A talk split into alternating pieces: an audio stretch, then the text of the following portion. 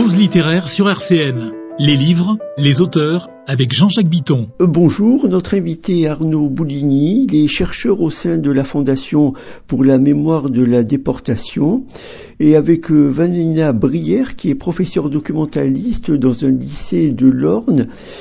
Il a rencontré donc une Génia Aubeuf, hein, et Génia Aubeuf est l'auteur d'un livre qui s'intitule Génia et Aimé, Survivre ensemble à Auschwitz. C'est un livre qui est paru chez Alizio dans la collection Histoire. Il s'agit bien sûr euh, d'un témoignage. Alors tout d'abord, Arnaud Bouligny, bonjour. Bonjour. comment vous rencontrez Génia Aubeuf?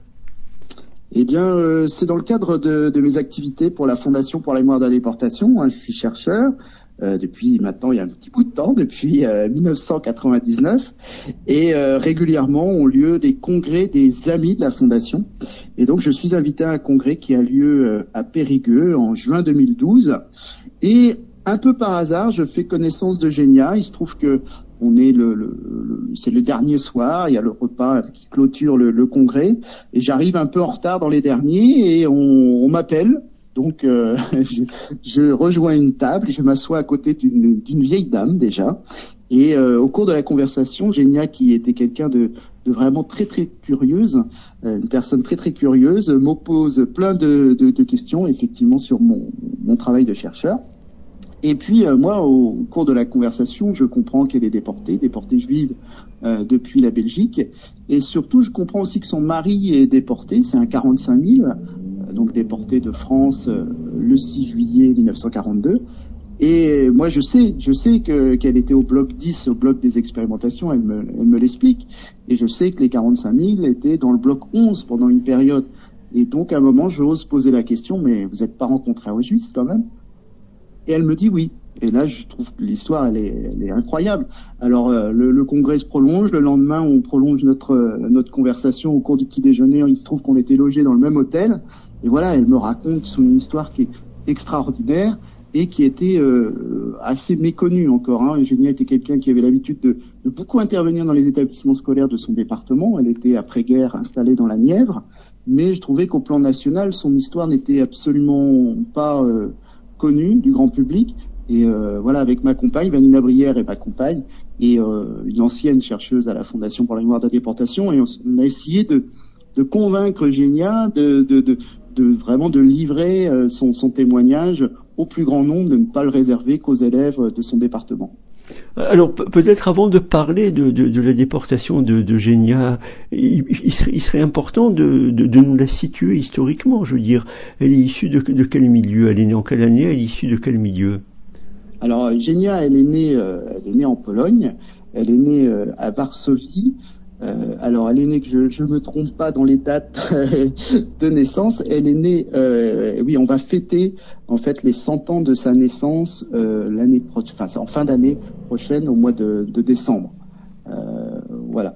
Donc, elle est née à Varsovie où ses parents s'étaient réfugiés. Ils étaient originaires tous les deux, Motel et Margem, étaient euh, originaires de plutôt de l'est de la Pologne et ils viennent à Varsovie au début des années 20 et Genia naît précisément le 10 décembre 1923 à Varsovie. Alors la petite famille reste assez peu de temps à Varsovie parce que vers l'âge de deux ans, euh, aux deux ans de, de Genia, euh, la famille va émigrer euh, à Bruxelles. Voilà. Alors vous pouvez peut-être nous présenter également son mari, un certain Aimé.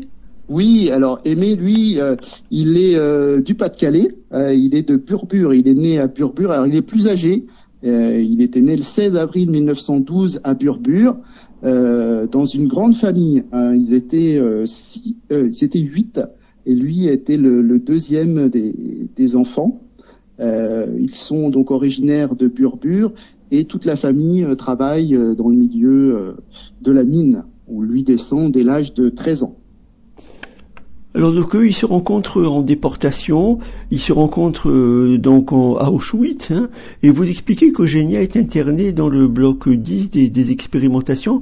Elle n'a que 19 ans à l'époque, mais, mais qu'est-ce qui se passe dans, ce bloc des expérimentations? Alors c'est un bloc, un bloc pardon, tout à fait particulier.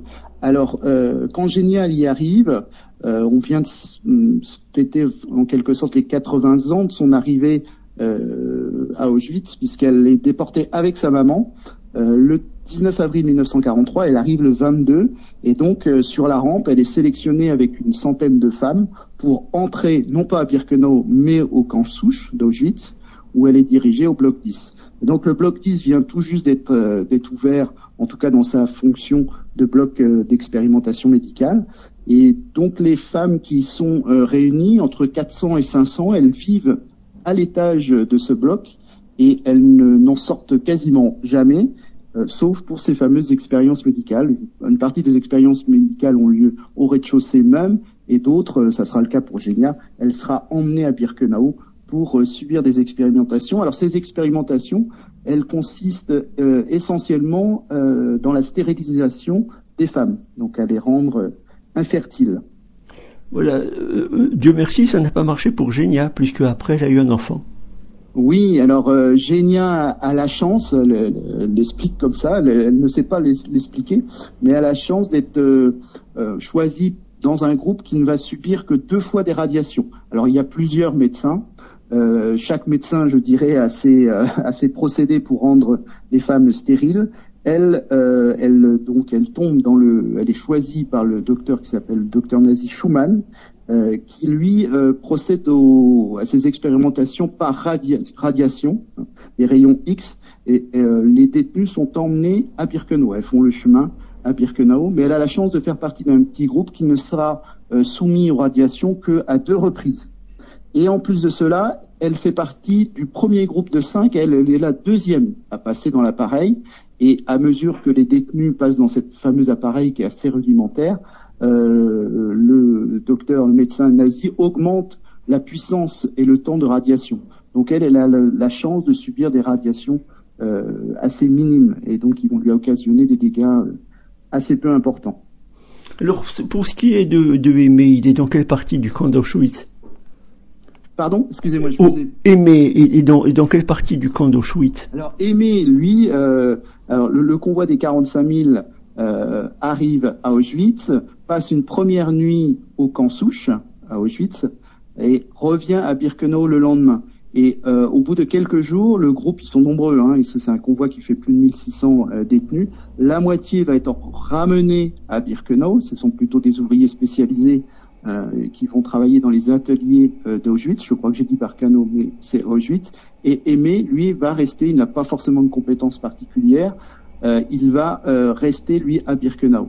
Et à un moment donné, en mars 1943, les survivants, ils sont assez peu nombreux, hein, c'est simplement une, vingtaine, compte tenu du régime extrêmement dur de Birkenau, sont ramenés au camp souche. Et là, ils vont bénéficier d'un régime un peu particulier. Ils ne vont plus être soumis au travail, ils vont être placés en quarantaine. Et ça, c'est euh, au mois de juillet, au mois d'août 1943. Et donc, ils sont placés en quarantaine dans le bloc 11. Et le bloc 11, c'est la prison du camp. ils sont placés au bloc 11 à l'étage. Et il se trouve que Génia est au bloc L10, donc le bloc qui est juste en face. Et donc, les deux blocs sont séparés par une cour euh, qui est euh, fermée. Et euh, comme ces euh, Français, qui sont plus très très nombreux, hein, les survivants euh, du convoi des 45 000 à cette époque-là, donc on est un an après leur arrivée à Birkenau, ils ne sont plus que entre 120 et 150 en vie. Eh bien, ils sont en quarantaine, ils ne sont pas soumis au travail, et donc on va les occuper à des petites tâches à l'intérieur du camp. Et ils vont être notamment occupés à aller chercher chaque matin donc les repas aux cuisines et les emmener au bloc 10 donc des femmes. Et comme les femmes ne sont assez peu surveillées euh, finalement dans ce bloc, puisqu'elles n'en sortent pas, euh, ils vont pouvoir commencer à discuter avec ces femmes. Et c'est comme ça que Aimé et Génia vont se rencontrer et pouvoir sympathiser. Il en naîtra donc une très belle histoire d'amour. Ouais, tout à fait. Alors amour, euh, Génia, elle avait du mal avec euh, avec ce terme parce que elle avait à dire que bah, dans un endroit comme Auschwitz, euh, au milieu de l'enfer, est-ce qu'on peut vraiment appeler ça de l'amour? Alors elle, nous disait souvent, oh, c'est même plus que de l'amour, c'est plus de l'amour. Cette solidarité, euh, cette communauté d'esprit, euh, ça va même au-delà de l'amour de se soutenir ainsi et de s'aider à, survivre à l'horreur. Alors Arnaud Bouligny, à, la Libération, hein, donc que, deviennent les familles de, de Génia et de Aimé? Alors euh, malheureusement, donc euh, du côté de, de qui a été déporté avec sa maman, euh, sa maman a été aussi sélectionnée comme elle pour entrer au bloc des expérimentations médicales, mais très vite le docteur Schumann n'est pas intéressé par sa maman puisqu'elle a, elle a déjà eu des enfants. Il ne voulait que des femmes qui n'aient pas eu encore d'enfants. Donc elle a été ramenée à Birkenau et elle est disparue à Birkenau. son petit frère aussi, son père aussi a été déporté et n'a pas survécu à Auschwitz. Et son petit frère, elle a retrouvé son petit frère qui avait été caché parmi une, famille d'amis à eux euh, à Bruxelles, mais qui a fini par se faire prendre dans une rafle. Et puis il a été reconnu comme juif et donc déporté lui aussi à Auschwitz. Et euh, il a disparu, lui, euh, à Buchenwald après avoir été évacué d'Auschwitz à Gross-Rosen, puis de Gross-Rosen à Buchenwald. Il est décédé en février 1945, mais c'est des choses que Génia n'a jamais voulu savoir, n'a jamais voulu connaître. pour eux, sa famille fait partie de, la masse de tous ces anonymes, de ces millions d'anonymes qui sont morts dans, les camps. À la libération des camps, à la libération, donc Génia et Aimé ne se quittent plus. Alors, ils se quittent plus, ils sont pas libérés au même endroit. Hein. Ils vont se quitter le 18 janvier 1945 puisque le camp est évacué. Euh, Génia, elle va être évacuée euh, vers Ravensbrück, puis après muté dans un petit commando à Neustadt. Et euh, Aimé, lui, va être déporté, va être évacué euh, à Mauthausen, puis dans des commandos à Melk et Ebensee. Et donc ils vont se retrouver en juillet 1945 à Paris. il s'était lancé au moment, quelques mots, au moment de l'évacuation, que s'il s'en sortait, il s'appelait, enfin, il s'écrivait poste restante à Paris 12e. C'est ce que Génia a fait une fois, avoir, après quelques semaines euh, de convalescence à Bruxelles. Elle a écrit euh, à Aimé et qui lui a répondu et qui lui a dit je t'attends. finalement, comme on le disait au cours de cette interview, euh, Arnaud Bouligny, finalement, ils ont quand même un enfant. Que, devient ils ont un enfant. Que, devient cet enfant? Vous avez eu des contacts avec lui? Oui, tout à fait. Ils vont, ils vont. Alors, Génia je, va subir plusieurs fausses couches et en 1947 naît leur fils Michel. Oui, alors Michel qui s'est beaucoup investi lui euh, dans le, dans pour la mémoire des déportés, notamment au sein de la FNDRP, la Fédération nationale des déportés internés et résistants, euh, et qui aujourd'hui euh, aussi euh, œuvre parmi les amis de la Fondation pour la mémoire de la déportation. Et puis ils auront ensuite un autre enfant qui s'appelle Daniel, euh, qui est né en 1952. Donc nous, on a surtout été en contact avec Michel. C'est vraiment Michel et sa fille, donc la petite fille euh, de Génia, Florence, euh, leur petite fille est née en 1969, qui nous ont euh, accompagnés puisque ce, ce projet, euh, on l'a conduit avec Génia et malheureusement, au moment où on avait quasiment fini, terminé le manuscrit, Génia est, est décédée peu de temps après. Elle était plus en mesure à ce moment-là de, de pouvoir nous relire et donc on a laissé passer quelques mois, le temps du deuil, je dirais, et ensuite on a retravaillé euh, notre texte euh, avec le, son fils et sa petite fille, qui nous ont vraiment beaucoup aidés et qui nous ont rassurés en quelque sorte, parce que euh, notre ultime texte n'ayant pas été, je dirais, validé dans tous les petits points de, par, par Génia, on voulait absolument ne pas trahir la confiance qu'elle nous avait donnée en nous transmettant son témoignage. Arnaud Bouligny, alors nous arrivons au terme de cet entretien.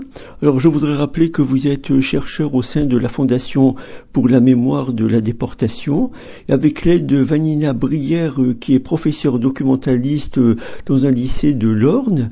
Vous avez recueilli donc le, témoignage de Génia Aubeuf, et grâce à ce témoignage, grâce à ce manuscrit, euh, donc est né ce livre, Génia et Aimé, Survivre ensemble à Auschwitz, un, récit qui est paru aux éditions Histoire, qui est paru aux éditions Adisio, dans la collection Histoire. Donc on peut écouter cet entretien sur notre site rcnradio.info. Arnaud Bouligny, je vous remercie. Pause littéraire sur RCN. Les livres, les auteurs, avec Jean-Jacques Bitton.